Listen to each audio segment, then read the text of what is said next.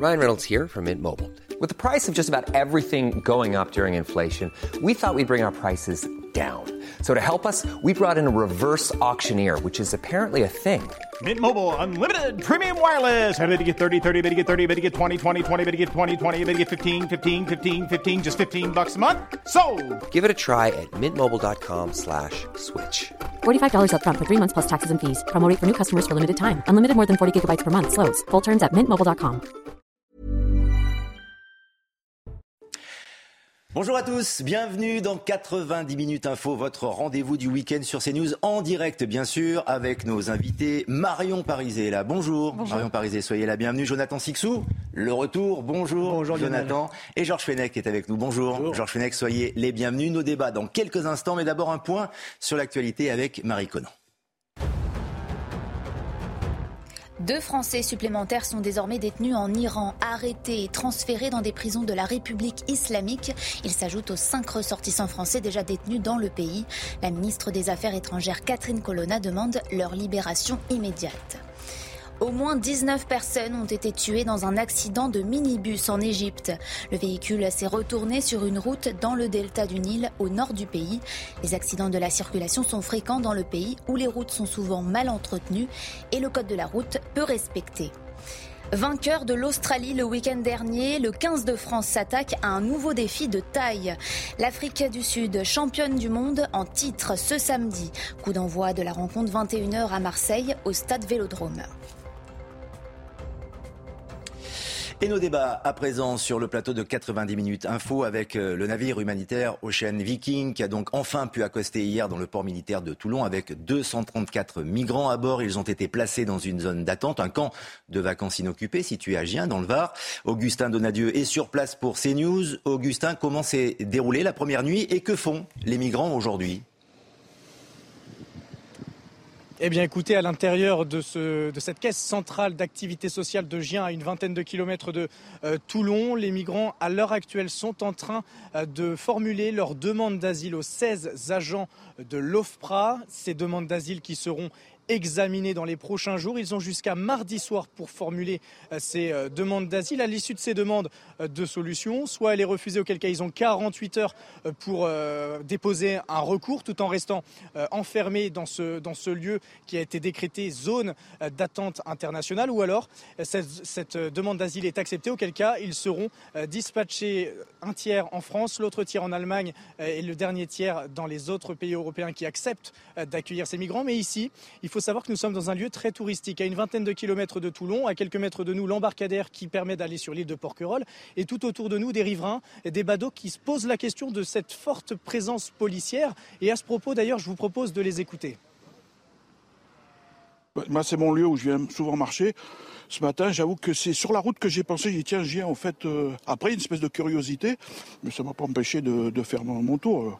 Je vois pas euh, en quoi ces gens sont euh, dangereux là. Ça nous fait un peu peur, ça a enlevé la tranquillité dans le coin parce qu'il y a des gendarmes de partout et on a un petit peu peur de l'après. Comment ça va se passer avec les migrants? Est-ce qu'ils vont pas sortir parce qu'il n'y a pas de grillage? C'est pas sécurisé? C'est normal de les avoir accueillis. On ne peut pas les laisser en pleine mer. À un moment, ce sont quand même des êtres humains. Il faut prendre en considération que voilà, c'est le côté humain, vraiment avant tout qui prime. Il faut quand même sauver les gens. Après, on voit ce qu'on peut en faire. Ces migrants vont rester ici une vingtaine de jours avant euh, d'être soit reconduits dans leur pays d'origine ou d'être dispatchés, comme je vous l'ai dit, en France, en Allemagne ou dans les autres pays européens. Le préfet du Var, Evans Richard, est arrivé sur les lieux il y a quelques minutes. Une prise en charge euh, sanitaire a été renforcée avec la présence de nombreuses associations, notamment l'Ordre de Malte qui leur a apporté euh, des vêtements, la Croix-Rouge qui s'occupe plutôt du volet humanitaire avec no- notamment le rétablissement des liens familiaux. Ils leur ont prêté à ces migrants des, des téléphones portables pour joindre leur famille toujours euh, dans le- leur pays euh, d'origine. Et enfin, deuxième volet, la prise en charge euh, sécuritaire. À l'instant où je vous parle, derrière moi, dans ce, dans ce lieu très sécurisé, la police aux frontières qui s'occupe d'interroger les migrants aux côtés de la DGSI. L'objectif étant de connaître chacune des personnes qui sont arrivées hier sur le port euh, de Toulon. Toutes les informations recueillies, selon nos informations, vont être transmises eh bien, au service de renseignement de l'État français. Et donc actuellement, la, DG la DGSI pardon, procède à des entretiens à l'intérieur même de ce lieu. Augustin Donadieu en direct de Gien avec Charles Baget. Merci pour ce, duplex, toutes ces informations et on continue en, en débattre évidemment. Avant d'entrer dans la polémique qui oppose actuellement la France et l'Italie ou une certaine partie des pays européens et, l'Italie, euh, il est euh, sans doute, Georges Fenech, du devoir de la France, terre d'asile historique, d'accueillir les migrants. Quand il y a des gens en difficulté, il est du devoir de la France de les accueillir. Oui, mais attention, euh, on accueille, on accueille ceux qui sont, qui relèvent du droit d'asile. Hein, on n'accueille pas à bras ouverts tous ceux qui veulent venir, euh, évidemment, dans notre pays. Donc là, euh, vous comprenez bien que les services, notamment euh, la DGSI, hein, c'est le renseignement intérieur, va chercher à savoir qui sont ces immigrants, en fait, hein, plus que des migrants. leur vocation, enfin pour eux, c'est de rester, c'est pas de repartir. Donc savoir d'où ils viennent, savoir quel est. Je rappelle quand même que c'est par la filière migratoire en 2015, 2014, 2015, que sont passés les terroristes, hein, par Lesbos notamment. Ceux du Stade de France, c'était clair et net, hein, ils venaient effectivement de la filière migratoire avec des faux papiers, etc. Donc il est normal qu'il y ait, enfin c'est pas pour affoler la, population, je dis ça. Hein, il faut vérifier. Mais il, est normal qu'il y ait cette euh, vérification. Après, je m'interroge sur euh, le statut juridique de ces gens. On dit 21 jours. Euh, il va bien falloir qu'un juge aussi intervienne euh, pour euh, décider d'une rétention ou d'une assignation à résidence, peut-être dans ce centre de, loisirs, hein, de, vacances. Mais toujours est-il qu'on ne peut pas les relâcher tels quels. Si vous faites aujourd'hui une OQTF, comme l'on dit, euh, vous ne les reverrez plus. Hein. Donc il est très important, et je crois que c'est l'image de la France, c'est aussi le signal qu'on veut envoyer dans ces pays sources, je dirais, ceux qui seraient tentés par ce périple, que ceux qui n'ont rien à faire dans notre pays, c'est-à-dire qui n'ont pas, qui ne remplissent pas les conditions du droit d'asile, on entend, il y a des Égyptiens, l'Égypte n'est pas en guerre, hein, euh, qui soient effectivement reconduits, mais ça va être compliqué. Et vous le savez très bien, la question des laissés-passer consulaires va poser beaucoup de problèmes. Il y a des Afghans, mais en effet, il y a des Égyptiens. L'Égypte est un pays euh, touristique. Il y a des Français d'ailleurs qui se rendent pour les vacances en, Égypte. Néanmoins, avant de, de décrypter euh, l'aspect réglementaire, l'aspect juridique, Jonathan Sixou, c'est euh, à, l'honneur de la France peut-être de recevoir aussi des gens qui sont en difficulté. C'est un peu ce qu'a fait la France face au refus de l'Italie que d'accueillir ces gens qui depuis des jours et des jours était à bord de ce bateau qui ne pouvait pas accoster La France euh, reçoit beaucoup moins, accueille beaucoup moins euh, de, réfugiés, d'immigrés euh, illégaux ou légaux en devenir que, le fait l'Italie quotidiennement. L'Italie qui est l'un des premiers pays, avec ne serait-ce que par sa disposition géographique, à recevoir sur ses côtes des bateaux qui partent tout droit depuis les côtes d'Afrique. ensuite, je ne peux qu'abonder dans le sens de, Georges. On ne peut pas accueillir tout le monde. Au nom de quoi la France et euh, euh, comme aucun autre pays sur Terre, ce serait comme ça des portes ouvertes pour tout le monde. Comme l'Italie alors aussi. Il y a un autre point, et si justement on se targue d'être le pays des droits de l'homme, de la dignité humaine, etc., reconnaissons que nous n'avons pas les moyens d'accueillir tout le monde. Euh, parce que ceux qui pourraient être accueillis aujourd'hui, demain, parce que le signal envoyé, c'est ça aussi. Euh, leur euh, finalité, leur point d'arrivée, c'est quoi? C'est les caniveaux de la porte de la chapelle à Paris. C'est euh, faire sa toilette, dans, dans, dans, le, on les voit se brosser les dents dans le caniveau. C'est ça la dignité humaine, c'est ça le, modèle français. Moi, je refuse de, cautionner un, tel système. Accueillons les réfugiés qui quittent des pays en guerre, des réfugiés politiques, des réfugiés d'opinion dont la vie est en danger parce qu'ils ont publié des livres, parce qu'ils ont écrits dans des journaux qui mettent leur vie euh, en péril, mais la France ne peut pas accueillir une immigration uniquement économique euh, qui est de toute façon amené à, tout bouleverser. Vous voyez bien qu'il n'y a que des hommes à bord de, de, ce bateau, par exemple. Je ne parle pas. Il y a des enfants tout de même. Hein. On a, vu les hommes à l'image, mais il y a des enfants. Il y a une trentaine d'enfants. Il y a aussi des enfants. On ne nous parle pas des mères. Je ne sais pas si ce sont des hommes et des enfants ou des enfants et leur mère. Ça, le flou est, total sur ce point précis, ce n'est pas un détail depuis le, début. Donc vous voyez, on ne peut pas, je pense, euh, avoir simplement, euh, comme le, disait cette jeune fille, le cœur sur la main et dire euh, on, doit euh, accueillir tout le monde. Bien évidemment que nous avons une obligation de secours, mais ça, c'est une obligation qui peut euh, être faite en mer ou sur le bateau et le bateau repart avec ses, passagers et non à vide comme il l'a fait ce matin. Donc la décision de la France d'accueillir ces migrants, Marion Parisé, c'est plus une décision politique qu'une décision humanitaire c'est une décision, pour moi, en premier abord, une décision humanitaire, même si en fait elle soulève beaucoup de questions politiques derrière. Et aujourd'hui, elle soulève beaucoup de questions politiques parce que ce qu'on voit et ce qu'elle pointe, c'est euh, toutes les défaillances ou en tout cas les, problématiques de notre système euh, d'accueil des réfugiés et des migrants euh, illégaux de manière générale. D'une part parce que, comme on l'a dit déjà, on a en effet un devoir de secours, mais on en acceptant euh, d'accueillir des bateaux de migrants de cette manière-là, on encourage aussi un mécanisme qui est un mécanisme qui est porté par des passeurs et par des associations qui portent secours en mer. Ces, hmm. bateaux, ils pourraient très bien trouver d'autres ports euh, de destination, mais là, ce n'est pas le cas. C'est principalement vers l'Europe qu'elles se tournent parce que c'est aussi là où ils ont l'ancrage et il y a cette volonté de euh, donner les meilleures chances. C'est l'Eldorado. Ils auraient très bien pu accoster en Tunisie ou en Égypte, mais ils ne le font pas c'est l'Europe. Donc le premier pays, c'est l'Italie. Et parce que c'est des, des associations qui ont euh, aussi des logiques, euh, des valeurs qui sont celles des valeurs occidentales, qu'ils ne retrouvent pas et qui, des valeurs de protection des droits de l'homme qui ne sont pas il faut le dire, partout également respectées euh, dans certains pays voisins, même du nord de, de l'Afrique. Mais derrière, on a deux, deux, enjeux qui sont pointés avec ça. Il y a, deux choses. Il y a le fait que l'entrée le, et le séjour irrégulier en France ne sont plus des délits. Donc, de facto, non, enfin, n'ont plus de valeur délictuelle. Le séjour seulement. L'entrée, encore un délit. Voilà, il n'y a pas de. Il, une fois qu'ils sont sur place, après, on, on, peut, plus sanctionner, c'est ça. C'est la difficulté. À partir de là, on ne peut pas sanctionner une arrivée mm. qui est illégale mm. en tant que telle. Et on a un problème aussi qui est sur la gestion des demandes d'asile, parce que de facto, quand on accepte qu'elles puissent se faire en masse comme ça sur notre territoire directement, on va forcément avoir ces phénomènes d'entrée illégale, puisqu'elles ne sont pas sanctionnées, et de demandes d'asile par la suite, qui sont très difficiles après à renvoyer sur, dans les pays d'origine puisque nous n'arrivons pas à appliquer les OQTF.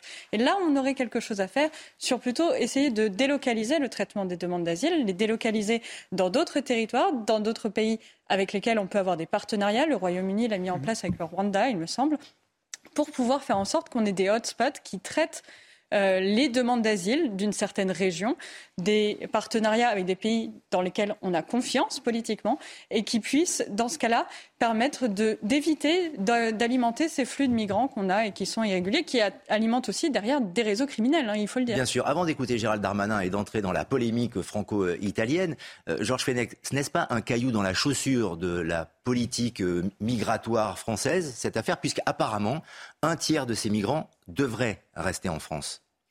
Bien sûr que c'est un, un sujet qui euh, n'est pas encore traité comme il, le devrait, et sur le plan intérieur et sur le plan européen. Euh, est-ce qu'on a vraiment une politique migratoire aujourd'hui? Moi, j'attends d'avoir un grand débat parlementaire, qu'on fixe les grandes lignes sur ce que doit être l'immigration en France. Et une immigration de préférence, évidemment, comme l'on dit, choisie et non subie. C'est-à-dire la fixation de quotas. Moi, quand j'entends dire euh, ben, tous ceux qui sont clandestins dans les métiers en tension, etc., on va régulariser, c'est qu'on le veuille ou non une prime quand même à la clandestinité, n'est-ce pas? Donc autant les choisir par suivant nos procédures, c'est-à-dire demande de visa avec certificat de travail, avec certificat d'hébergement, et ensuite on regarde la main-d'œuvre dont la France a besoin. C'est ce qui se fait déjà d'une manière euh, peut-être non spectaculaire, mais au niveau des directions départementales de l'emploi, au niveau des préfectures. Quand il y a une demande de visa, on examine si effectivement le métier correspond à un métier en tension ou pas. Ça se fait déjà. Donc je crois qu'il faut une politique migratoire et il faut surtout qu'on arrête de fracturer encore davantage l'Europe. L'Europe qui n'a pas de véritable politique unioniste, je dirais, euh, migratoire. Ce n'est pas en commençant à se quereller avec l'Italie, qui est l'un des pays fondateurs de l'Union européenne, l'un des cinq pays fondateurs, qui est un pays sœur, hein, finalement, l'Italie, en ameutant le reste de l'Europe pour sanctionner l'Italie. Le gouvernement a changé aussi, Georges. Le gouvernement a changé, mais l'Italie reste l'Italie. Oui, pardon. Évidemment. Hein mais la décision. Mais le gouvernement intérieur italien, on n'a pas à faire d'ingérence sur les choix du peuple Ça, italien. On est bien, d'accord. Bien sûr. À partir de là, euh, Madame Meloni a affirmé sa volonté de rester dans l'Europe. Elle a d'ailleurs nommé comme ministre de l'Intérieur un ancien président du, Parlement. Donc, on voit bien qu'il y a une volonté quand même de s'inscrire dans une Union européenne, mais pas à n'importe quel prix.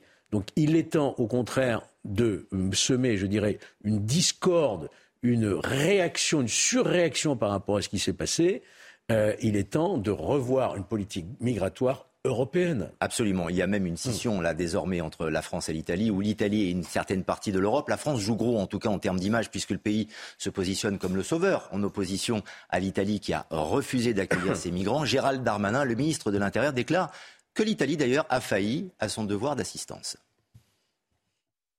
Les nouvelles autorités italiennes ont fait le choix incompréhensible de ne pas répondre aux multiples demandes d'assistance adressées par le navire au cours de ces derniers jours. Les autorités françaises ont pris la décision, à titre exceptionnel, de pailler au comportement inacceptable du gouvernement italien. La France regrette très profondément que l'Italie ait pris le parti de ne pas se comporter comme un État européen responsable. La France organisera dans les prochains jours, avec la Commission européenne et avec l'Allemagne, une réunion qui mettra en place, en plein respect du droit international, le cadre permettant de tirer les conséquences de l'attitude italienne et nous regrettons que l'Italie n'ait pas été au rendez-vous de ce devoir d'humanité. Euh, tous euh, sont euh, conscients qu'il faut désormais pouvoir organiser les choses différemment pour pas que l'Italie puisse à la fois profiter de la solidarité européenne tout en étant égoïste et avec un visage d'humanité difficilement compréhensible. Des propos euh, très fermes de la part de Gérald Darmanin. Est-ce qu'on peut dire, Jonathan Sixou, que l'Italie tourne le dos à la coopération européenne? Dans ce cas je crois là que c'est la France qui tourne le dos à la coopération franco-italienne. Je suis très surpris par la, rapidité, la promptitude de réaction de Gérald Darmanin et euh, des, mots particulièrement euh, dur, pour ne pas dire violent, à l'encontre du gouvernement italien, comme si, euh, souvenez-vous, il y a une semaine, la, promptitude avec laquelle il a également réagi euh, et condamné les, propos du, député euh, RN qui avait dit qu'il qu'il rentre en Afrique, alors qu'on avait le PV, on savait qu'il parlait des migrants, etc. Darmanin a, tweeté dans l'heure que c'était une terrible déclaration raciste, etc. Ça m'a fait repenser à ça une semaine après, où, dans des termes particulièrement durs, il attaque la politique de Giorgia Meloni je n'ai pas les chiffres en tête, mais elle lui a répondu dès le lendemain en lisant la liste des milliers de personnes qui avaient été accueillies par l'Italie depuis le début de l'année. Auquel cas, euh, M. Darmanin avait beau jeu de lui faire des, leçons de, morale euh, humanitaire. Ensuite, euh, ça nous a permis d'apprendre que la France s'apprêtait à recevoir plusieurs milliers d'immigrants en provenance d'Italie, puisque la, la, punition, si je puis dire, a été de dire à nos amis italiens, eh bien, on ne va pas prendre les, les 3500 immigrés qui sont chez vous pour les, mmh. comme ça devait être le cas. Ça, on n'était pas au courant c'est bien. Au moins, on a appris quelque chose, grâce à, cette affaire. Euh, l'impression que ça m'a donné, dans le fond, c'est que Darmanin, comme avec le député Fournas, euh, attendait la petite étincelle qui, pourrait permettre enfin de dire du mal euh, de Georgia euh, Meloni, comme euh, la sortie du, député RN a enfin permis de dire regardez, la bête immonde se cache derrière des cravates. Donc ça a été exactement cette, ce à quoi ça m'a fait penser il y a quelques jours. Je crois que ça, c'était au sortir du Conseil des ministres mercredi. Et il y a eu la classe politique qui a réagi. On entendra Jean-Luc Mélenchon dans quelques instants. Mais d'abord, Georgia Meloni, justement, qui a répondu mmh. à, à Gérald Darmanin et la première ministre italienne estime que, les, euh, que son pays sont dans leur bon droit. On écoute. J'ai été frappée par la réaction agressive du gouvernement français qui, de mon point de vue, est incompréhensible et injustifiée. Je pense qu'une grande partie de l'opinion publique a également été un peu frappée.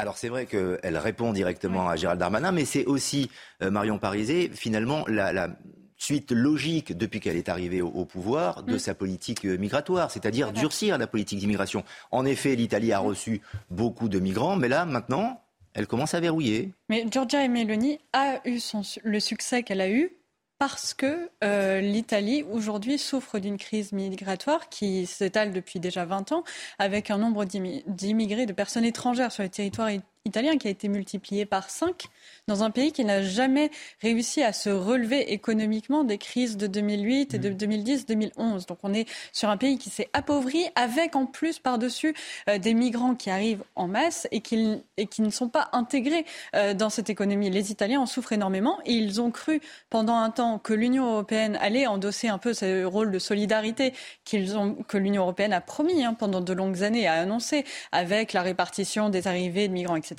Mais ils se sont sentis laissés à l'abandon. Ils se sont sentis laissés à l'abandon et ils ont élu euh, Giorgia Meloni pour cette raison, pour reprendre la main sur ces thématiques. Et lorsqu'on voit que le ministère de l'Intérieur italien annonce que euh, depuis le début de l'année, il y a eu quand même, il y aurait eu 85 000 arrivées euh, illégales en Italie, on peut comprendre en effet que là, la position de Darmanin soit complètement déraisonnable ou en tout cas ne soit absolument pas acceptable pour le gouvernement italien. Sachant, Marion Parisé, que beaucoup de ces migrants qui arrivent en Italie passent en France, non mais passent en, France après, même de manière illégale en passant par les Alpes. Oui, bien sûr. Mais euh, on a toujours une, un certain nombre qui restent en plus. Et, mais derrière, c'est du coup le propos de Darmanin, qui, du ministre Darmanin, qui est de dire euh, l'Italie ne fait pas euh, son devoir d'humanité en accueillant ces 300 migrants-là alors que le jour même, elle en a accueilli déjà 600. Mhm. Ça, ne tient pas, même ça ne peut pas tenir politiquement et face à la société italienne qui est déjà complètement fracturée sur ces questions. Est-ce que cela veut dire, Georges Fenech, que Giorgia Meloni ne durcit pas forcément à outrance sa politique migratoire, alors, dans ce cas-là? Ah, D'autant qu'elle avait déjà accepté trois bateaux euh, avant de refuser mm. celui-ci. Hein. C'est vrai. On voit bien. Et ils étaient plus nombreux. Et on le sait que depuis le début de l'année, c'est 90 000 migrants qui ont été acceptés. Hein. Euh, maintenant, encore une fois, moi, ce qui m'interpelle aujourd'hui, c'est que fait euh, l'agence Frontex, dont c'est la mission, et qui est, je le rappelle, alimentée par des budgets européens, c'est-à-dire les nôtres, en réalité. Euh, un budget, je crois, qui s'élève maintenant à quelques 700 millions d'euros.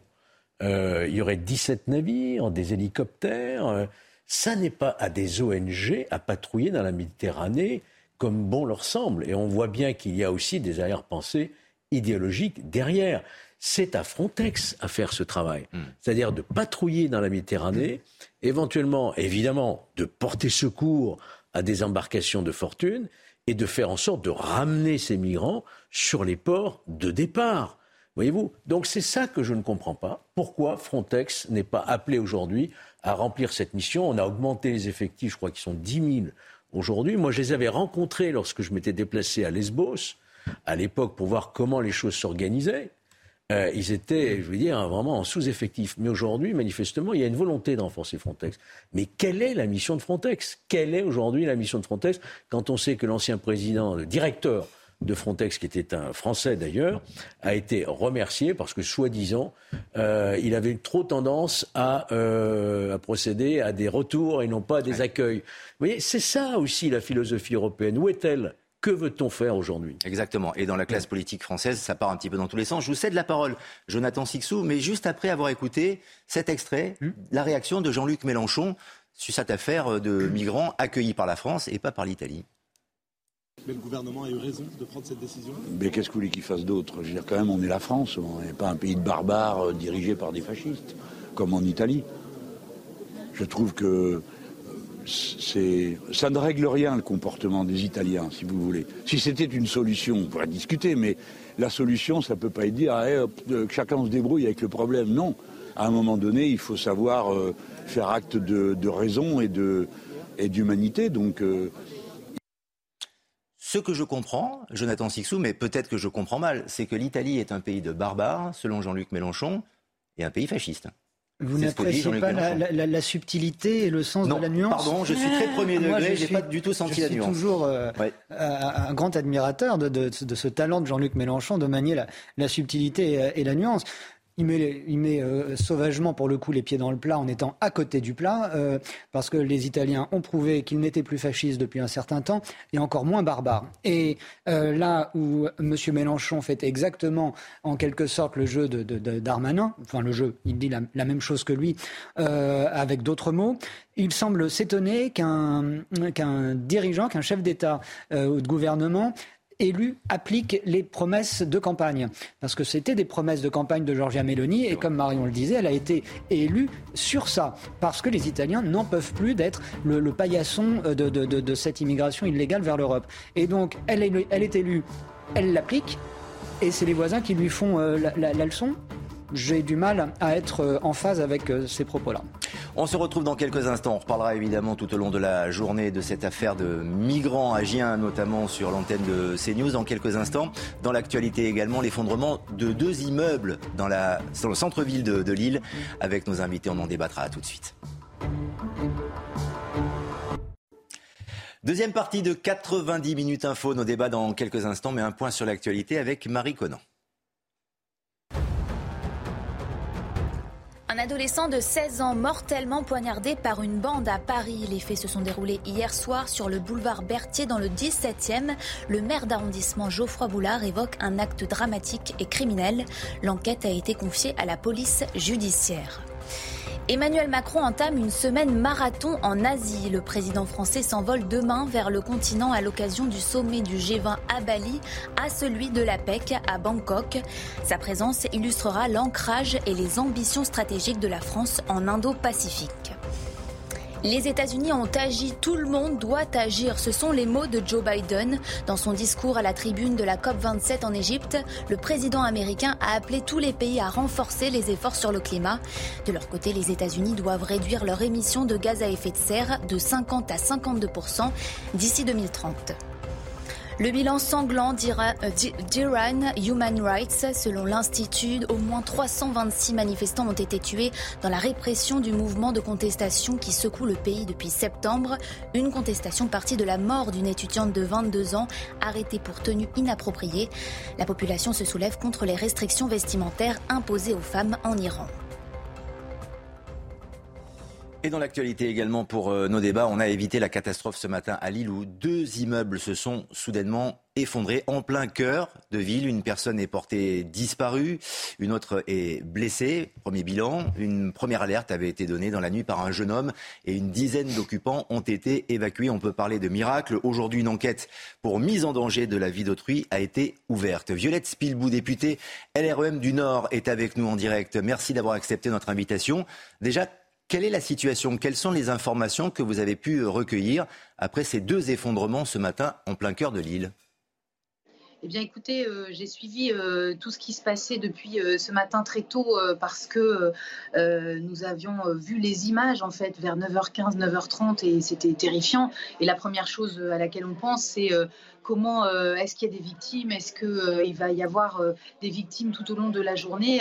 en fin de matinée, on était plutôt rassurés par les informations à la fois de la préfecture, des pompiers, de la police municipale, police nationale qui ont été sur place vraiment extrêmement tôt et, très très actifs. Donc on, on, imaginait peut-être ne pas compter de victimes parce que l'ensemble des personnes qui habitaient dans les immeubles, dans les étages, avaient pu être évacuées la nuit auparavant. là aujourd'hui, on on a appris euh, dans, les heures euh, qui viennent de précéder que quand même il y a une personne qui est portée disparue, un médecin euh, qui était de passage hébergé par le propriétaire. C'est le propriétaire qui l'a signalé à monsieur le préfet du Nord, là qui m'a tenu informé. Et donc ben, ce médecin, on le cherche toujours, mais les pompiers sont assez convaincus qu'il est sous les décombres parce que son portable borne là et son véhicule est au parking. Il n'a pas pris son astreinte, donc c'est beaucoup moins réjouissant qu'en fin de matinée. Donc on reste inquiet, même si euh, la grande partie, quasiment tout l'immeuble a bien été évacué cette nuit euh, vers 3h30 du matin par la police municipale et nationale. Le quartier lui-même aussi a été évacué, les commerçants euh, qui sont pour certains privés d'électricité. Il y a un dispositif de sécurité et de secours qui est assez imposant dans ce quartier-là. Ben oui, vous savez, la rue Pierre-Mauroy, c'est vraiment, euh, comme vous l'avez dit, une rue euh, commerçante euh, historique du centre-ville qui relie l'Opéra de Lille à la mairie de Lille. plein de commerces, plein d'habitations sur des immeubles de 3 à 4 étages.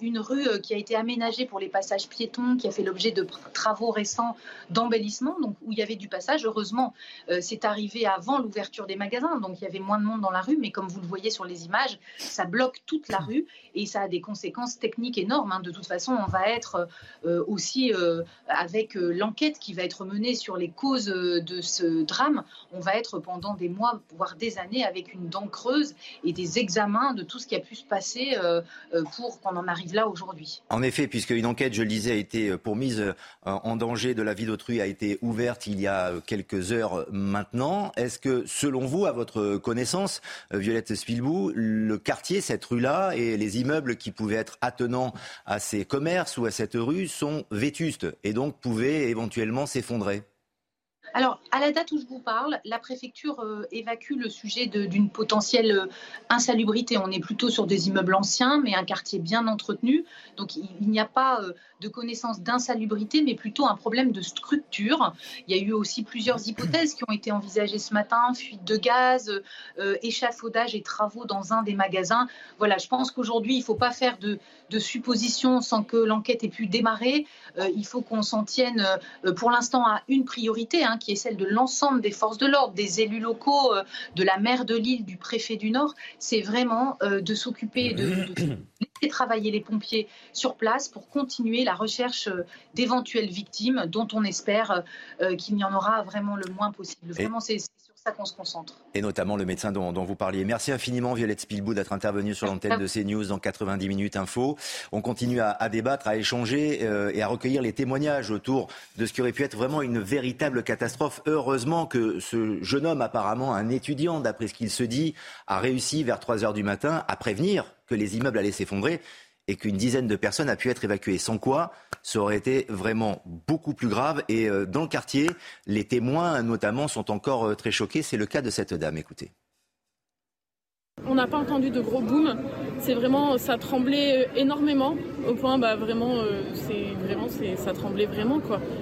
Et vraiment, moi, le premier truc auquel j'ai c'est un tremblement où, en fait, avec le bruit qui se passait, je me suis dit, ouais, il y a un camion qui a, qui, la remorque a dû se lever et puis euh, tous les métaux et tout ça dedans qui ont dû tomber en fait du camion. Et je me suis dit c'est pour ça en fait ouais, de métal et de, ouais, de béton quoi. Donc euh, ouais mon voisin il a tout de suite euh, pensé à évacuer.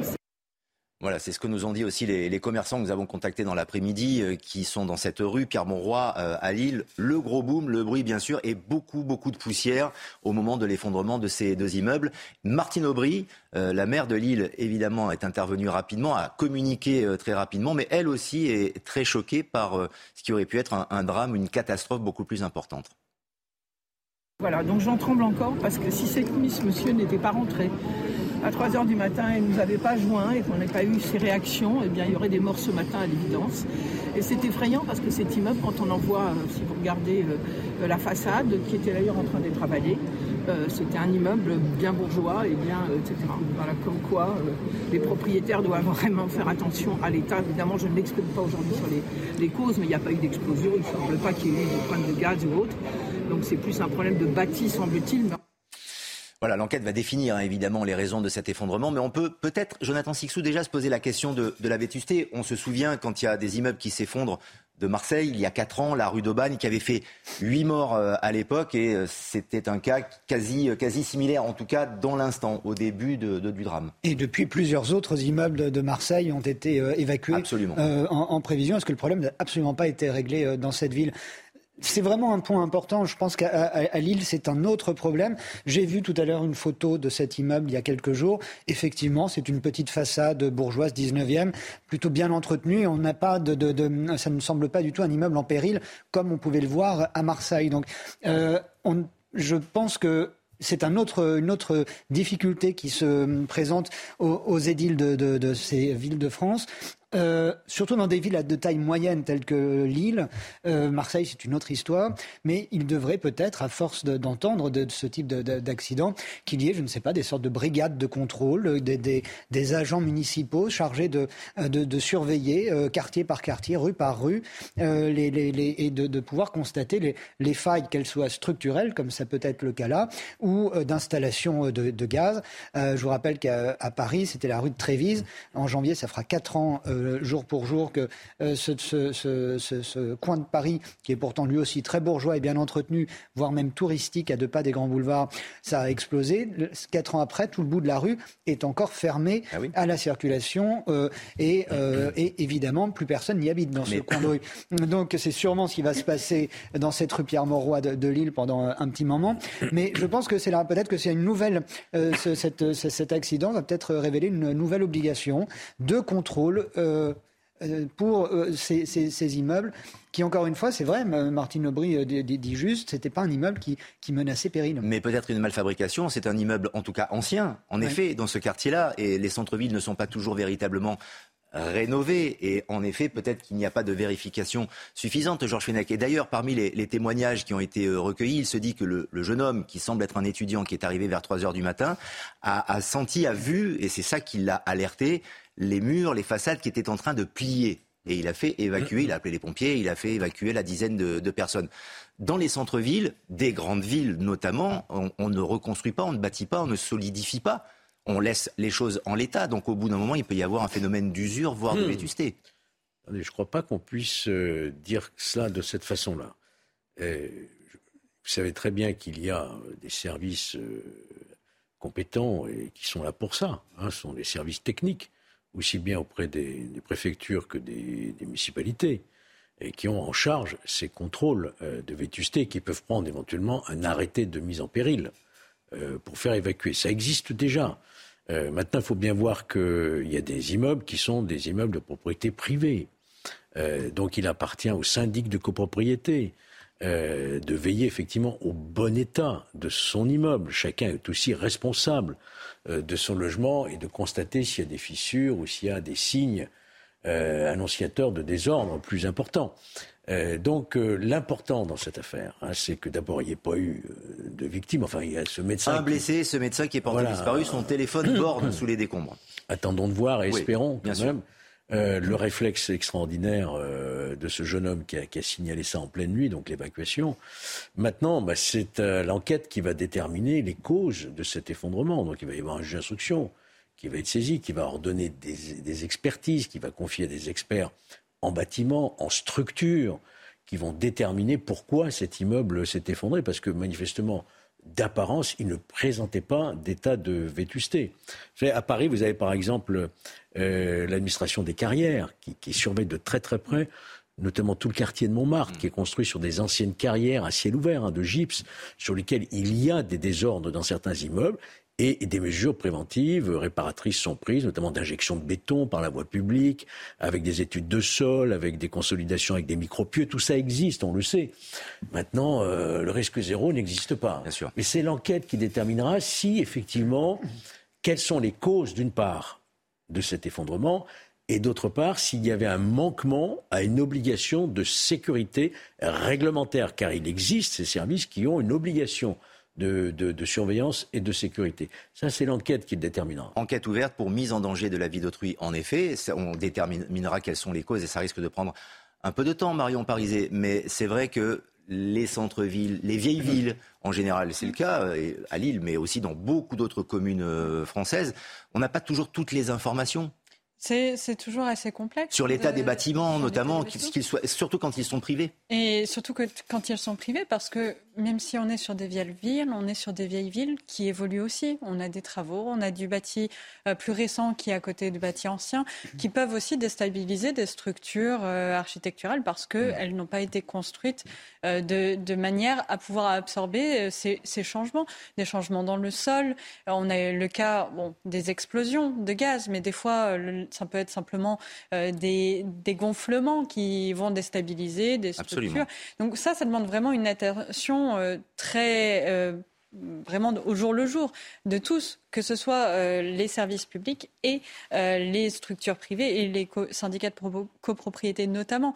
Mais il y a deux cas. Il y a le cas vraiment où il peut y avoir une cause et notamment des alertes qui ne sont pas écoutées parfois, comme on a pu avoir justement... À euh, Marseille, rue de Bagne notamment, on peut voir encore quelques images d'il y a quatre ans, où là c'était effarant en effet. Voilà, sur la rue Trévis aussi mhm. à Paris, ça se pose cette question justement de, de la responsabilité. une fois qu'il y a eu ces alertes, qui les prend en compte et est-ce qu'on fait quelque chose Il y a une responsabilité qui peut être engagée. Et puis on a des incidents qui vont relever d'un contrôle un peu plus euh, régulier, du, du, hasard, des probabilités. Mhm. Et là, c'est mhm. simplement l'attention au jour le jour et, l'attention régulière de tous les acteurs de l'entretien de ces bâtiments qui est à, prendre en compte faut une véritable vérification, mais en tout cas, les, commerçants sont aussi privés d'électricité sur place et euh, les dernières informations, donc un blessé et un, médecin. Apparemment, on parle toujours au conditionnel, dont le téléphone borne. Euh, la voiture également est stationnée dans, le quartier, euh, dans, dans, les décombres, et les pompiers sont à l'œuvre. Mais on a évité une véritable catastrophe aujourd'hui à Lille. L'actualité également avec nos invités, c'est le désert médical. La France manque de médecins généralistes, mais aussi de gynécologues, d'ophtalmos, de pédiatres. C'est une étude de l'UFC Que Choisir qui pointe des disparités à la fois financières mais aussi territoriales pour l'accès aux soins. Les détails avec Mathieu Rio et Mathieu Devez. Une désertification médicale criante. Il est particulièrement difficile de trouver un médecin généraliste à moins de 30 minutes de son domicile pour 15,3 millions de Français, selon l'UFC Que Choisir. C'est pire pour les spécialistes. 27,5% des enfants vivent dans un désert médical pour la pédiatrie, 23,6% des femmes pour la gynécologie. Les déserts médicaux, ça touche les centres-villes onéreux, où les charges sont tellement importantes qu'aujourd'hui il est impossible d'ouvrir un cabinet médical. Ça touche les banlieues difficiles qui ont été oubliées ou quittées par la République. Ça touche l'hyper-ruralité. Enfin, ça touche globalement partout. Une fracture sanitaire, mais aussi financière. Il est encore plus difficile de trouver un médecin qui ne pratique pas de dépassement d'honoraires. La part des enfants vivant dans des déserts médico-pédiatriques passe alors à 46,8%, celle des femmes vivant dans des déserts gynécologiques à 66,8%. Mais ces dépassements sont une nécessité selon ce médecin généraliste. Ce qu'il faut bien comprendre, c'est que si vous prenez les chirurgiens par exemple, les actes de base de la chirurgie n'ont pas été réévalués depuis 30 à 40 ans. Et donc sans honoraires complémentaires, euh, il ne pourrait pas y avoir d'exercice libéral. Pour lutter contre les déserts médicaux, l'UFC Que Choisir demande au pouvoir de restreindre l'installation de médecins en zone surdotée. Des déserts médicaux, mais pas seulement dans les, dans les campagnes ou dans les petites villes, les grandes villes aussi en, en manquent. Pourquoi, Marion Parisé, manque-t-on de médecins en France? On a commencé à le voir dans votre, dans votre reportage. Hein. Il y a déjà peut-être le point qui n'est pas euh, mentionné, c'est la question du vieillissement on a un vieillissement de, général de la population des euh, médecins généralistes, de plus en plus qui partent à la retraite et qui ne sont pas remplacés parce qu'on a instauré le numerus clausus pendant de longues années qui a euh, complètement restreint en fait la population de soignants malgré tout. Et donc aujourd'hui, on se retrouve face à un déficit parce que ces médecins-là partent à la retraite et que très peu de jeunes vont reprendre ces fonctions-là, qui sont des fonctions qui sont aussi difficiles, et ça fera aussi, je pense, écho à un sujet qu'on traitera plus tard. Mais être médecin généraliste aujourd'hui, ça veut dire ne pas compter ses heures, ça veut, étant donné justement qu'on a un tellement grand, tellement grand nombre de patients, on ne peut plus compter ses heures. on n'est pas forcément bien payé par rapport au nombre d'heures qu'on dévoue mhm. à son travail. On peut être mobilisé les week-ends, le soir, les jours fériés, quand on, notamment quand on est dans des déserts médicaux ou en milieu rural. Et euh, aujourd'hui, on a probablement un certain nombre de jeunes qui euh, hésitent peut-être à se lancer dans cette dynamique-là parce qu'ils savent aussi qu'ils euh, seront lâchés seuls dans ce monde-là qui va être très, qui est très difficile et ils auront du mal à pouvoir encaisser ce choc. Et puis, c'est coûteux dans les grandes villes. C'est parfois des conditions qui sont difficiles avec une, mise en danger. Parfois, on en a parlé lors des attaques, euh, on en a parlé sur Médecins, euh, euh, médecins sans frontières, non, pas Médecins sans frontières, SOS Médecins qui, qui avait, qui s'était mis en grève ou qui avait arrêté de, de desservir certains, certains quartiers parce que justement, ils sont euh, mis en danger. Aujourd'hui, c'est Là, c'était une agression carrément d'une patiente à l'encontre d'un médecin. Exactement. il se, il se trouve que c'était dans un centre mais ça pourrait être tout à fait dans un cabinet. Et dans ce cas-là, euh, la mise en danger, elle est très difficile à assumer quand on est seul dans son cabinet à assurer ses bien fonctions. Sûr. Et pour toutes ces raisons, et bien d'autres peut-être, Jonathan Sixou, ce métier n'est plus un sacerdoce. Être médecin, ça représentait quelque chose ah par le passé. Aujourd'hui, c'est moins le cas, pour des raisons à la fois financières, mais aussi euh, les études sont assez longues, donc il y a peut-être un côté euh, fastidieux.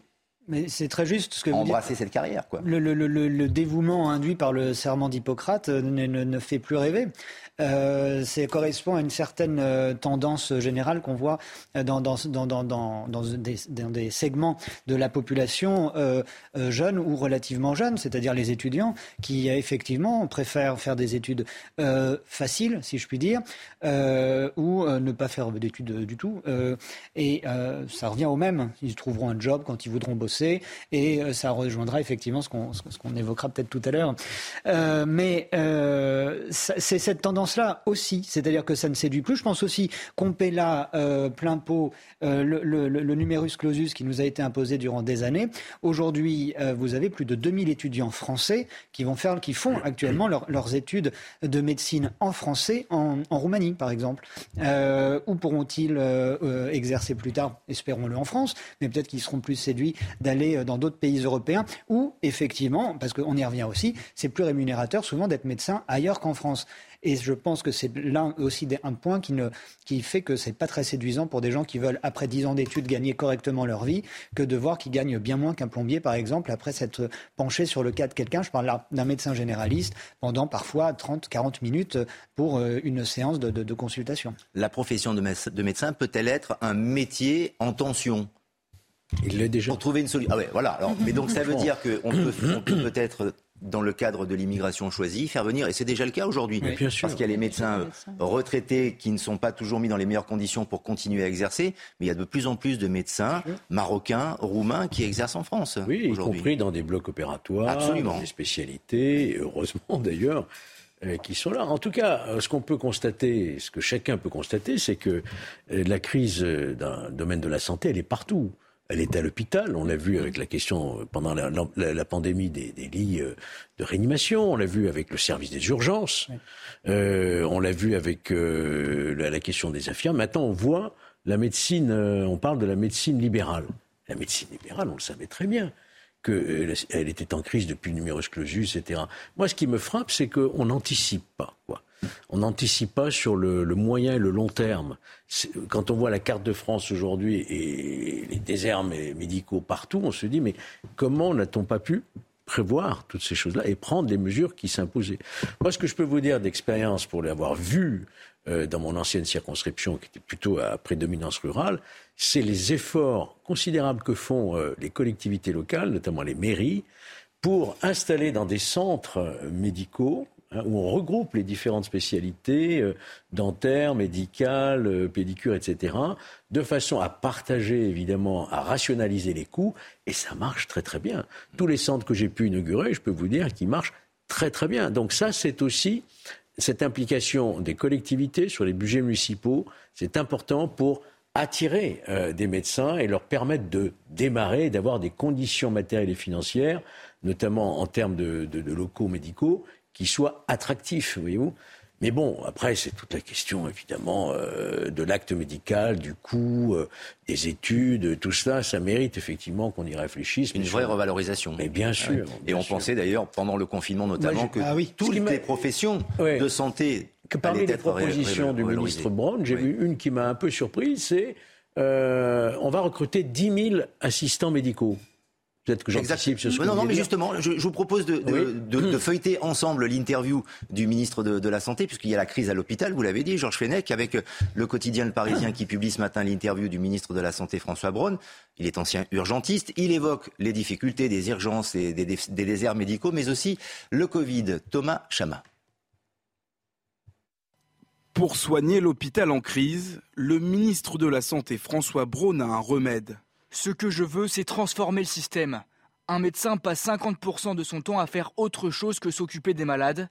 Je veux faire disparaître ces tâches bureaucratiques inutiles. Voilà mon ordonnance. Redonner du sens au métier.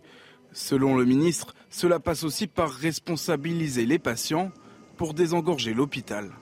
Cet été, on a vu pour la première fois depuis 30 ans une diminution de la fréquentation des urgences, moins 6%.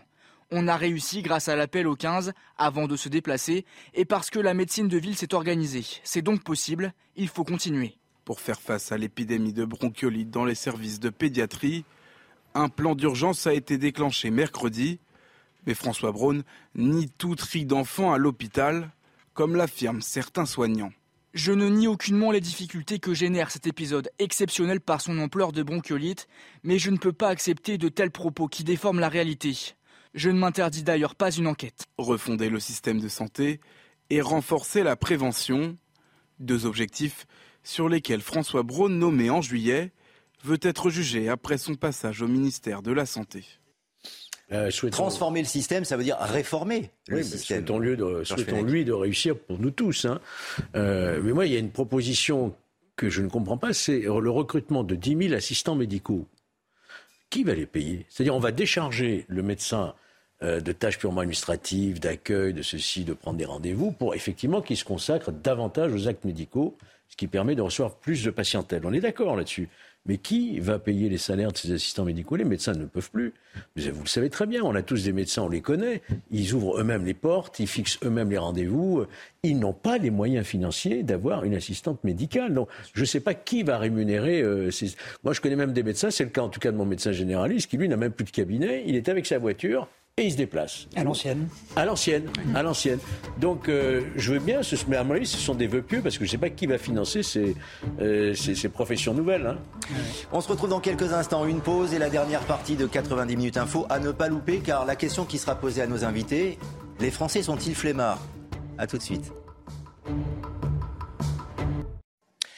Troisième et dernière partie de 90 minutes info. Les débats dans quelques instants avec Marion Parizet, Jonathan Sixou, Georges Fenech. Mais d'abord un point sur l'actualité avec Marie Conan.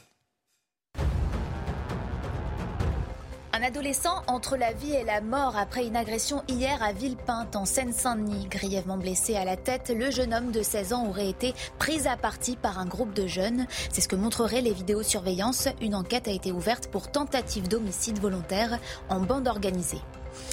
Un médecin porté disparu suite à l'effondrement de deux immeubles ce matin dans le centre de Lille. Actuellement recherché par les secours, la victime potentielle pourrait se trouver sous les gravats. Les logements avaient été évacués dans la nuit par précaution grâce au signalement d'un habitant. Le parquet de Lille a ouvert une enquête pour mise en danger de la vie d'autrui. Deux Français supplémentaires sont désormais détenus en Iran, arrêtés et transférés dans des prisons de la République islamique. Ils s'ajoutent aux cinq ressortissants français déjà détenus dans le pays. La ministre, des Affaires étrangères, Catherine Colonna, demande leur libération immédiate. Et voici un sujet qui va faire débat dans notre émission. La France perdrait-elle le goût de l'effort? Selon un sondage publié par l'IFOP et la Fondation Jean Jaurès, une épidémie de flemme s'abat sur notre pays à cause notamment des modes de vie modifiés depuis plusieurs années. On va en parler avec nos invités, mais d'abord les explications de Solène Boulan. C'est un sentiment que semblent partager de nombreux Français. Ça m'arrive régulièrement d'avoir la flemme. C'est le manque de soleil qui me donne la flemme de sortir. Parfois le matin, tu, te lèves, tu as mal partout, tu n'as pas envie de sortir, tu as envie de rester dans ton lit. Selon ce sondage mené par l'IFOP et la Fondation Jean Jaurès, 45% des Français disent être régulièrement touchés par une épidémie de flemme, les dissuadant de sortir de chez eux. C'est notamment le cas pour 52% des 25-34 ans, contre 33% des plus de 65 ans. C'est intéressant de voir comment chez ces jeunes générations, euh, il y a ce plaisir d'être qui tente à prédominer. Hein. Nous, on a fait dans mon centre, quand je dirigeais un centre d'études à la Sorbonne, on a fait des études sur les, les, étudiants sortant des, grandes écoles, eh bien, qui prenaient un an, deux ans pour faire euh, des voyages, pour faire autre chose, si vous voulez, que rentrer directement dans le travail. En 1990, 60% des sondés répondaient que le travail était très important dans leur vie. Cette hiérarchie est aujourd'hui renversée. 41% des sondés répondent que les loisirs sont très importants et seulement 24% pour le travail. Moi, mon hypothèse depuis, j'ai bien dit déjà de deux, trois décennies, je montre que ce n'est plus du tout la valeur travail qui va prédominer, qu'il y a une saturation de cela. Si je le dis un peu au travers d'un slogan, ne plus perdre sa vie à la gagner. Et le Covid a sa part de responsabilité. Depuis la crise sanitaire, 30% des sondés déclarent être moins motivés qu'avant. Et de tout temps, de tout temps, les Français ont plébiscité euh, par des chansons, notamment euh, La Flemme. Le travail c'est la santé, ne rien faire c'est la conserver, mais Suzanne également, victoire de la musique, La Flemme. Écoutez.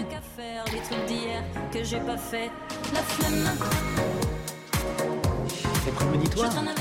La flemme, ça va vous rester dans la tête jusqu'à ce soir, je pense, peut-être pour vous endormir. Alors moi, comme je viens d'être atteint par cette épidémie de flemme, je vais faire une micro-sieste et je vais vous laisser terminer l'émission, si ça vous va. Si on a la force de répondre jusqu'au bout aux questions. Oui, c'est vrai. Ah Plus sérieusement, Jonathan Sixou, les Français sont-ils feignants? Parce que c'est ça que ça veut dire, la flemme. Est-ce que les Français sont euh, historiquement, euh, naturellement euh, feignants? Historiquement, je ne crois pas que les Français soient feignants. Je crois que historiquement, il y a une idée post-révolutionnaire qui est l'excellence, une idée euh, d'effort justement, qui va, à, qui va complètement à l'encontre de ce qu'on essaie de, de, nous, de nous insuffler à, travers ce type d'études ou les propos de Sandrine Rousseau qui veut instaurer un droit à la paresse, par exemple. Euh, cette excellence française, cet héritage, on l'a eu à travers euh, notre euh, éducation, nos institutions, notre administration, qui, étaient, qui ont été des exemples pour, le, pour beaucoup de, de, démocraties et qui les ont suivis, euh, ces, ces, exemples d'excellence. Il y a une dégringolade. Euh, le Covid est passé par là. On sait les, les ravages psy notamment euh, qui en découlent directement. On peut pas tout lui mettre sur le dos, je crois, euh, au, au, Covid. C'est euh, aussi un modèle euh, surprenant de société qui est vraisemblablement quasi plébiscité par cette étude. Quel est le modèle euh, socio-économique d'une société où je ne bouge pas de mon canapé? Quand je sais qu'en face de moi, j'ai des, des, Asiatiques qui prennent à tout casser une semaine par an de vacances. Euh, quel est, que qu'on a euh, en tête quand on veut rester euh, sur son canapé? Ça veut bien dire que quelqu'un doit se lever à, votre place, si vous, vous restez sur votre canapé. C'est quoi? C'est les esclaves modernes auxquels on, euh, euh, l'esclavage moderne auquel on assiste dans, dans, toutes les grandes villes de France et même moyennes maintenant, de, des livreurs euh, à vélo qui viennent vous livrer chez vous ce que vous avez eu le, le courage de commander à grand-peine en poignanotant sur votre téléphone. Allongé sur le canapé allongé sur le canapé. Pas trop, parce que si vous buvez, vous vous en mettez partout. mais, mais, mais, effectivement, mais, mais, mais c'est ça. Cette grosse fatigue, elle est aussi, aussi mar... et ça, c'est l'étude est, est, marquante aussi. Euh, on voit que les tranches, la tranche d'âge la plus concernée par cette paresse, cette flemme, c'est les 24, euh, 25-34 ouais. ans. Et ceux qui font, si je puis dire, le plus d'efforts, c'est les plus de 65, dans tous les domaines de l'étude. Ben, sans doute parce que c'est une question d'éducation Je pense que l'éducation y est pour beaucoup, mmh. et ce type d'études ne va pas pour euh, pour, pour changer les choses. Euh, bah, si vous voulez, pour l'un des grands pas de l'humanité, ça a été de passer de, de, quatre pattes à deux pattes pour marcher et puis pour, pour avancer. euh, dans l'évolution, dans c'est pas mineur, si vous voulez. Donc là, on revient à une stature euh, euh, assez cocasse de, de même plus à quatre pattes, puisque dans un canapé, on on, on les a en l'air. Ch chacun sa position euh, dans oui, le canapé, bien sûr. Pour la flemme, euh, tout est permis apparemment, mais cette flemme, elle vient d'où? C'est l'amorosité? C'est une forme de dépression aussi, peut-être, parce que le moral des Français n'est pas au beau fixe euh, également, Georges Fenech. J'espère que, ça peut que non. Hein, J'espère qu'on n'est pas un pays dépressif. En tout cas, ça n'est pas. Le Covid, la crise économique, Mais ça fait beaucoup non, de choses. Moi, hein. ce que je peux vous dire, enfin, comment je le ressens, c'est que d'abord, il y a toujours eu à toutes les époques l'éloge de la paresse. En Italie, le farniente. Il y a une tradition hein, de, de se libérer euh, de, son, de son travail. Maintenant, euh, il faut voir aussi que les modes de, de, fonctionnement de notre travail, de notre société, ont profondément changé. Vous avez remarqué que tout vient à vous, à votre domicile. C'est pas une forme de paresse que de ne pas sortir forcément du domicile, parce qu'au domicile, tout vient vers vous. Les plateformes pour regarder des films, donc c'est vrai qu'il y a moins de fréquentation euh, du cinéma. Euh, euh, vous commandez par euh, Uber, Deliveroo, etc. On vous livre euh, chez vous. vous avez la possibilité, évidemment, de télétravailler. Donc tout vous incite un peu aujourd'hui. Et c'est vrai que ces habitudes avec le Covid ont été prises davantage à ne pas sortir de chez soi, ce qui est une erreur d'ailleurs. Il faut sortir. Rien ne vaut les, les contacts sociaux. Maintenant, vous savez, nous, euh, on est là, on est samedi après-midi, on est venu, on a fait l'effort de venir vous voir. Alors, on est Merci. donc sorti, mais pourquoi? Parce qu'on est passionné par les débats, par le débat public, ça n'est pas un effort particulier de venir. Maintenant, il y a ceux qui ont un travail beaucoup plus fastidieux, beaucoup plus astreignant, beaucoup plus difficile. Et là, on peut comprendre qu'ils cherchent du temps et du loisir. Et je rappelle qu'il a existé au départ du début du quinquennat de François Mitterrand un ministère du temps libre, souvenez-vous. Exact, exact, c'est vrai. Il n'y a pas un matin où vous dites euh, j'ai la flemme, euh, Marion Parisé oui, Ça je vais nous pas arrive y à tous. Ça je vais nous me arrive... faire porter pâle. Ça, ça, nous arrive à tous. À un moment, se dire bon, aujourd'hui, est-ce que je suis vraiment motivée? Après, c'est, c'est, il y a, de, il y a de la dynamique et de la, de la rigueur personnelle qu'on ouais. y met. Mais pour les jeunes, j'aimerais rajouter peut-être un, un angle d'analyse. On est aussi sur ces euh, 25-35 ans dont je fais partie, euh, une génération qui a grandi avec euh, les études supérieures, de longs cours, avec une espèce de promesse euh, derrière qui était de faire des études pour euh, avoir le choix, pour avoir du sens dans son travail, pour avoir de la qualité de vie, pour avoir euh, finalement, euh, on donnait ces années pour pouvoir regagner quelque chose par derrière.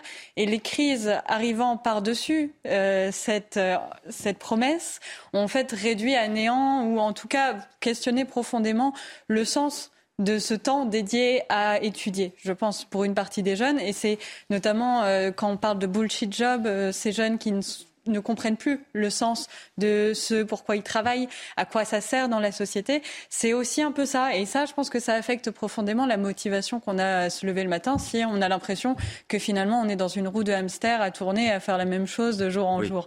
Et, ça, ça joue aussi. C'est un des éléments parce que je pense qu'il y a effectivement la logique aussi économique derrière. Un certain nombre d'entreprises ont très bien su euh, euh, profiter, surfer sur la, la vague finalement mmh. des développements d'un certain nombre de technologies du développement de la livraison pour pouvoir justement élargir leur, euh, leur périmètre. Et ça entraîne des changements de société qui sont profonds aussi. Mais il ne faut pas négliger cette recherche de sens parce que c'est celle qu'on retrouve euh, dans la crise du travail, c'est celle qu'on retrouve dans la crise par rapport à l'écologie aussi, parce que c'est, tous ces éléments-là sont liés pour se dire bon, de quoi demain sera fait et pourquoi finalement je me lève aujourd'hui? Le tournant qui pourrait expliquer cette flemme avec cette étude Jonathan Sixou, c'est peut-être tout simplement la crise Covid et le confinement où on a obligé les gens à rester chez eux, à télétravailler. Les entreprises encouragent encore d'ailleurs leurs collaborateurs, leurs collaboratrices à télétravailler. Donc cette flemme, elle peut aussi venir de, cette, de ce décorum qui est proposé aux, aux, Français. Sans compter aussi que nous bénéficions, et c'est une chance véritablement en France, de régimes sociaux dont certains abusent peut-être, mais en tout cas, pour le moment, mais en tout cas, tout ceci peut contribuer peut-être à une envie de, flemme ou de paresse. Hein. Ça y a contribué, vous avez parfaitement raison, euh, sauf pour euh, les personnes, les couples, les familles qui se retrouvaient dans des petits appartements où on sait que le confinement a pu euh, générer des situations très très de, de dépression. Mais ce qui a été très surprenant aussi, et pour beaucoup d'employeurs, ça a été la difficulté de faire revenir au bureau des, leurs employés quand les confinements étaient terminés, parce qu'effectivement, les gens ont pris goût à pour beaucoup d'entre eux, à rester chez eux, à ne pas voir la tête de leurs collègues, à choisir euh, l'heure à laquelle ils pouvaient se lever, et, etc. Vous voyez, regardez ce qui est à, ce qui est à l'écran, Jonathan, vous avez tout à fait raison. En 1990, ce qui était important pour les Français à 60%, c'était le travail. En 2021, et ce que je voulais, ce sont les loisirs, ce n'est plus du tout le travail. 24% pour le travail. Ce, qui, ce, que, ce, que, révèle en creux également cette étude, et ça va être un, autre fléau de, de, de l'humanité post-moderne, mm. Euh, qui est déjà pointé, mais on n'en est qu'au début, je pense, euh, des, des, des, conséquences, c'est la sédentarisation. Euh, cette étude nous montre, par exemple, que euh, les, les, les, jeunes donc de cette tranche 25-34 ont plus de mal à courir qu'il y a 30 ans sur la même longueur. Ils font 90 secondes, c'est 1 minute 20 de plus pour courir 1600 mètres c'est pas rien. Euh, ils ont des problèmes de, de, de, de poumons, de respiration euh, liés à la sédentarisation. On sait tous les problèmes de surpoids que ça occasionne, etc. Et cette étude révèle cela en creux, cette sédentarisation de l'humanité qui va finir par euh, lui être très défavorable décennie après décennie. N'y aurait-il pas, Georges Fenech aussi, et je, vous pouvez ajouter, évidemment, compléter ce que dit Jonathan, mais j'aimerais vous entendre aussi sur peut-être ce qui pourrait s'expliquer par une forme de théorie des climats. C'est-à-dire qu'on euh, n'a pas du tout la culture anglo-saxonne. La France est un pays plutôt méditerranéen, donc finalement, euh, la paresse, elle semble presque naturelle. Je ne sais pas.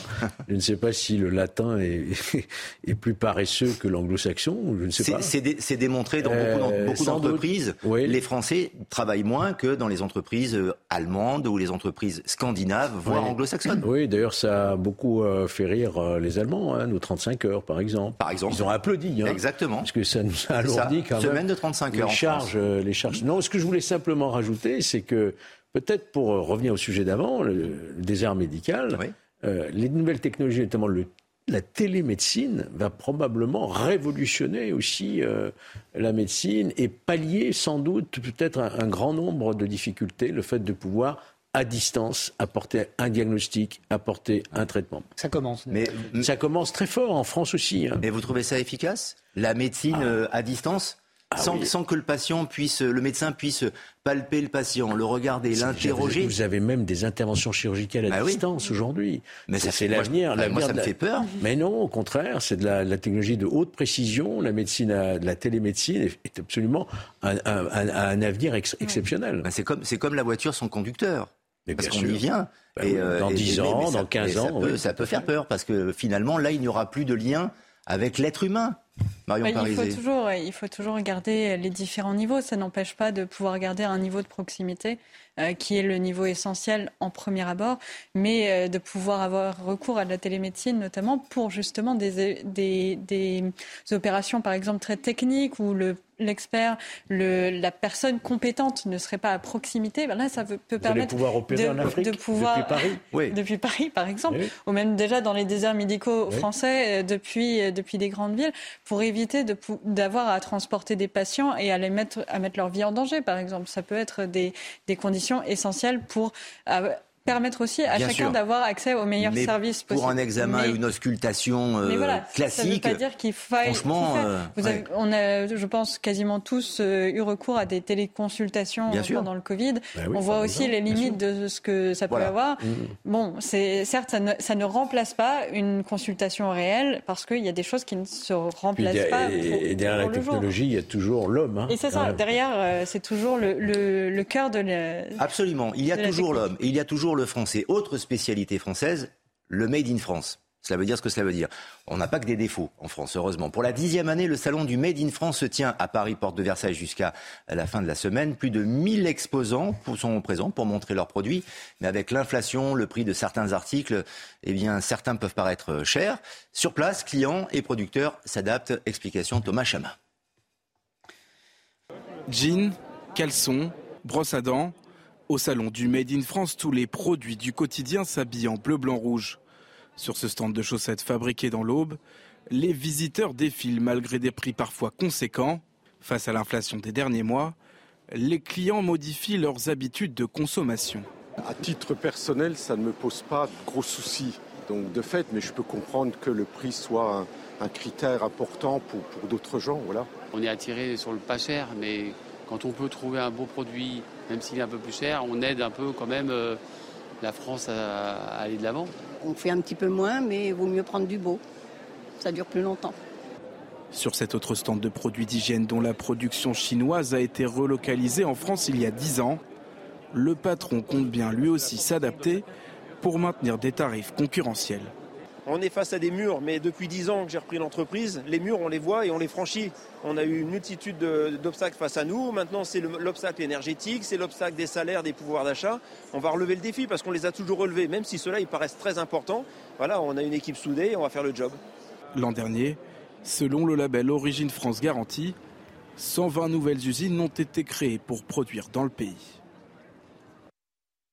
Fait, il faut acheter français, mais euh, Marion Pariset, est-ce qu'acheter français, cela coûte forcément à chaque fois beaucoup plus cher?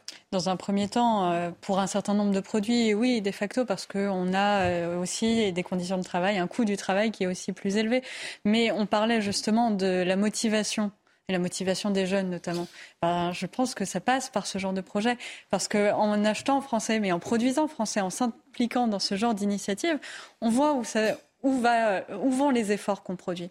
On voit qu'on va pouvoir payer des gens qui travaillent, on, voit qu'on produit des choses et qu'on va aider à produire des choses de qualité qui servent aussi au quotidien des gens. Et ça, ça fait partie de la façon dont on construit le sens, la vision à long terme. Et ça, on en a besoin aujourd'hui pour remobiliser aussi toute la population. Alors que l'on vient de faire l'éloge de la flemme ou d'un certain état d'esprit, est-ce que vous pensez qu'en France aujourd'hui, il est facile, il est simple d'être un jeune chef d'entreprise qui a envie de travailler dans le contexte économique et social qui ah, lui est proposé Ça n'est pas facile. De toute façon, qu'on soit jeune ou pas jeune, entrepreneur, ça a hmm. toujours été, c'est une vocation qu'il faut encourager.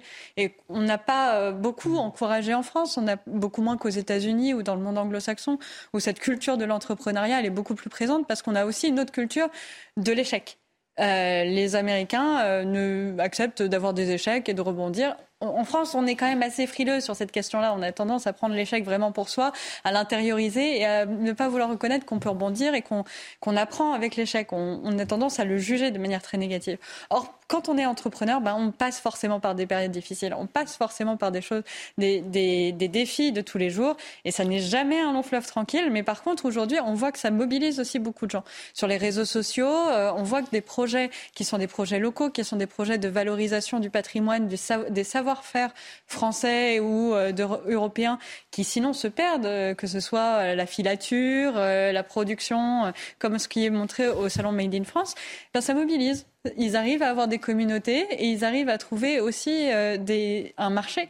Et ça, ça doit permettre aussi à des jeunes de, s'engager. Mais en effet, on est dans un contexte qui est un peu pris entre le marteau et l'enclume tout de même. Il y a cette, volonté et une tentative de flemme euh, parfois, mais aussi euh, le contexte économique qui ne permet pas tout. Et puis, est-ce que le Made in France, Jonathan Sixou, on peut se poser la question, il est plus cher, mais est-ce qu'il est forcément plus qualitatif aussi? Je, je, pense que ça dépend de, de, des produits. Je ne peux pas vous affirmer comme ça de but en blanc que bah, parce, que, ça nous est, vendu comme ça en disant si vous achetez français, ah bah, vous êtes sûr que ce sera de la qualité. Un argument, ça ressemble euh, plus à de l'économie solidaire qu'à autre chose. Il faut bien trouver un argument mm. commercial. Celui-ci euh, est très efficace d'ailleurs, c'est est très intelligemment bâti, euh, philosophiquement parlant. C'est Arnaud Montebourg qui avait lancé en, son temps cette idée de, du, Made in France et, et, et, ça a le mérite d'exister. Il faut le défendre. je rejoins parfaitement ce que, ce que disait Marion, mais je voulais ajouter que le, fabricant de brosses à dents, par exemple, qu'on vient d'entendre, mhm. il incarne ce, dynamisme, cette capacité d'entreprise qui est malgré tout aussi très française. C'est-à-dire, il nous fait la liste de tout ce qui ne va pas depuis, en gros, qu'il a lancé son truc de brosse à dents. Eh ben, on, passe outre les problèmes. Il y a un problème qui, se pose à vous. Vous devez le résoudre et vous continuez. Puis s'il y en a un autre qui se présente, eh ben, exactement comme le précédent, vous y travaillez, vous y réfléchissez pour passer une nouvelle fois au-delà. Et c'est comme ça qu'on avance dans ce domaine-là comme dans tous les autres domaines finalement. Faire du Made in France, Georges Félix Moi, je pense surtout, euh, pour compléter hein, ce qui vient d'être dit, à la haute technologie. Comment se satisfaire que les grands, les géants d'Internet, par exemple, les GAFAM, il n'y a pas une seule lettre européenne, GAFAM, mm-hmm. Google, Amazon, Facebook, euh, euh, Microsoft. Comment se fait-il qu'on n'ait pas été capable en Europe de développer un moteur de recherche comme Google? Que nous soyons à la merci de la haute technologie. En plus, ça pose des problèmes de souveraineté. La souveraineté numérique, vous, le savez. Donc moi, ce que euh, c'est ça qui me désole aujourd'hui, si vous voulez, c'est que Made in France, mais pensons à l'avenir mmh. et le nombre d'emplois qui sont derrière dans cette haute technologie, alors que nous avons les esprits, nous avons les chercheurs, nous avons les cerveaux qui sont obligés quelquefois de s'expatrier dans la Silicon Valley pour pouvoir se développer. Créons, mais je sais que c'est l'effort qui est fait actuellement, depuis quelques années, mais il faut redoubler d'efforts pour encourager toutes nos start-up, mm. la haute technologie. C'est ça qui me paraît important aujourd'hui. Je, croyais que le, je croyais que le M de GAFAM, c'était le M de Minitel. non, pas du ah, tout, pas du tout.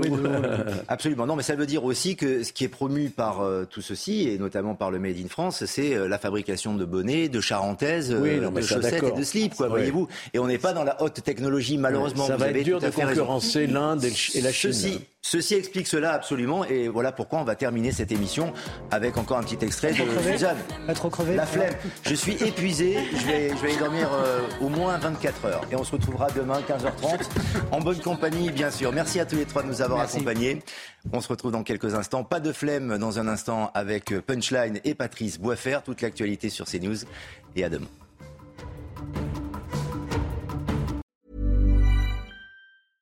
Want flexibility? Take yoga. Want flexibility with your health insurance? Check out United Healthcare Insurance Plans. Underwritten by Golden Rule Insurance Company, they offer flexible, budget friendly medical, dental, and vision coverage that may be right for you. More at uh1.com.